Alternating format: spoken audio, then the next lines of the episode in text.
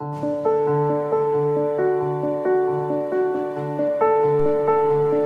Santo Evangelio según San Lucas.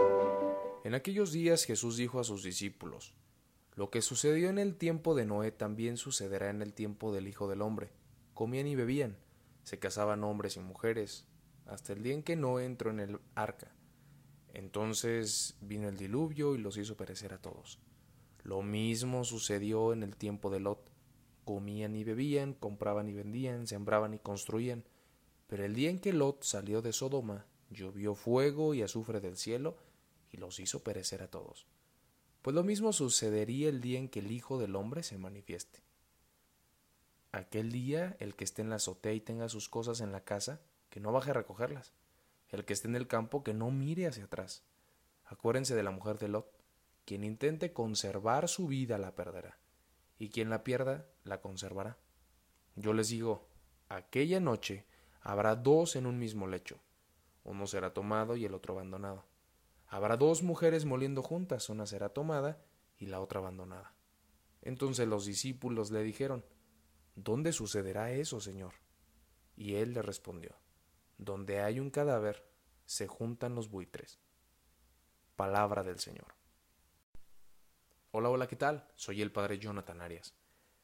Agradecidos con Dios, nos encontramos ya en 11 de noviembre del 2022. Escuchamos en su Evangelio que en la vida tenemos cosas urgentes, importantes, no urgentes y no importantes. Y ojalá reconozcamos que en la vida, que nuestras relaciones, con las personas con las que frecuentamos, pues no siempre es, un trato, es una calidad de relación importante. Son personas de momentos, son personas que nos hemos cruzado en la vida, son personas que por alguna urgencia hemos convivido. Pero valdría la pena darnos cuenta también que de todas esas personas, que de todos los momentos, que de todas las cosas con las cuales convivo, con las cuales le dedico tiempo, son realmente importantes para mí. Por eso Jesús lo dice muy bien. Acuérdense lo que le sucedió a Noé. Acuérdense lo que le sucedió a Lot. Acuérdense, ¿por qué?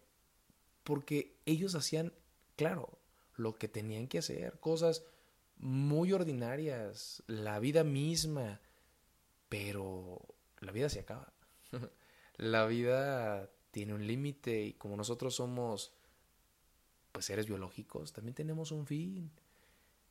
Pero el fin no está en Dios, porque Él con su gracia prolonga nuestra existencia y por eso quiere preparar y está preparando y ha preparado ya desde entonces una casa grande para todos. Qué importante es hoy darnos cuenta que en la vida hay cosas contingentes y cosas importantes.